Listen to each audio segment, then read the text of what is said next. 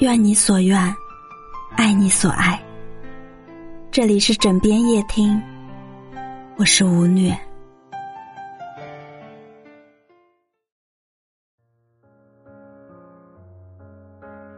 我看到过这样一句话：有一种尊重，叫做收到请回复。如若不回复，请告知，互删。有人说，发消息不回，一次可以，两次可以，但第三次绝不容你。社交上的方方面面，反映了当代人的心理活动。你不回复，我也不再发，形成了默契。我记得后台有个小耳朵曾经留言说。他自从参加工作之后，每天都会面对诸多事情的困扰，总想找一个人来倾诉内心的痛苦。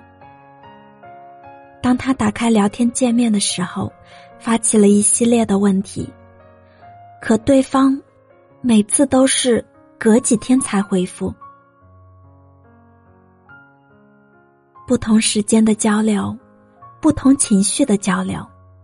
再也没有了那种倾诉的欲望，也渐渐失去了想要继续交谈的欲望。每一次的回忆时间点，事情的经过，都是一场情绪上的交锋。打下的那一段字，又是一种什么样的情绪呢？空间上的错位，时间上的推移，情绪上的变化。都无法继续相聊的欲望。当心中无数次谈起不想再找他聊天谈心事的想法，或许他也感觉到了字里行间上的情绪，以及不找他的天数。有一天，他发了一大串字解释自己，为自己反驳。他说：“每天加班加点熬夜做项目。”还要回去做饭，学习新技能，一天二十四小时就这样被安排的明明白白。有时候，过得很累，很累。从那天起，好像也慢慢学着体谅到了他的不容易，习惯他的延迟回复，洞察他内心的哭泣。慢慢的节奏，慢慢的聊天。慢慢的感情，慢慢的社交情感。其实，所谓的社交安全感，无非就是对方依旧记得回复你的消息，而不会忘记，也不会疏远。有时候，聊天方式关键是舒服，一种自在，一种轻松的交谈。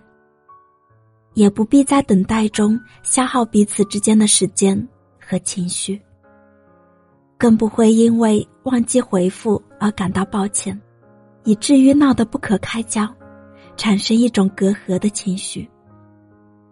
等不忙了，想到了，回复一下，便是一种舒服的感觉。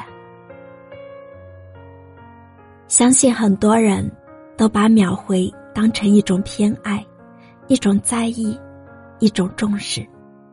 但凡对方迟迟不回复，得不到相应的回应，脑子里就开始了爆炸性的狂想。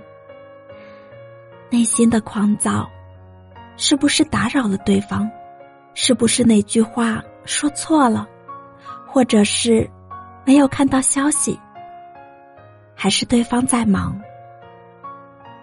想到最后呀，硬逼着自己再也不要发消息给对方了，因为等待，因为煎熬，因为乱想一通。很多人都会想，为什么不更新已读功能呢？这样就能得知对方究竟想不想回复。其实，窥视太多，知道太多。内心依然也会感到伤感，感到失落，那些已读不回的人，更加吞噬你的内心，造成一万点击的伤害。有朋友说，每次打开手机，总是习惯性的点开微信，打开朋友圈，看看别人都在干些什么，然后再默默的退回微信界面。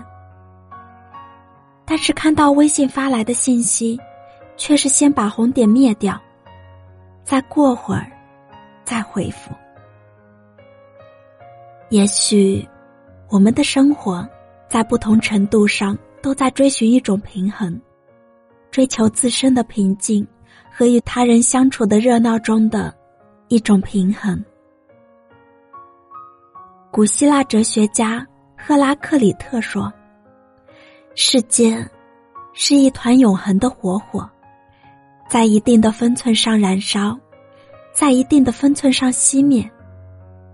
任何关系，也许都有界限。”愿我们都能拿捏好分寸，相处不累。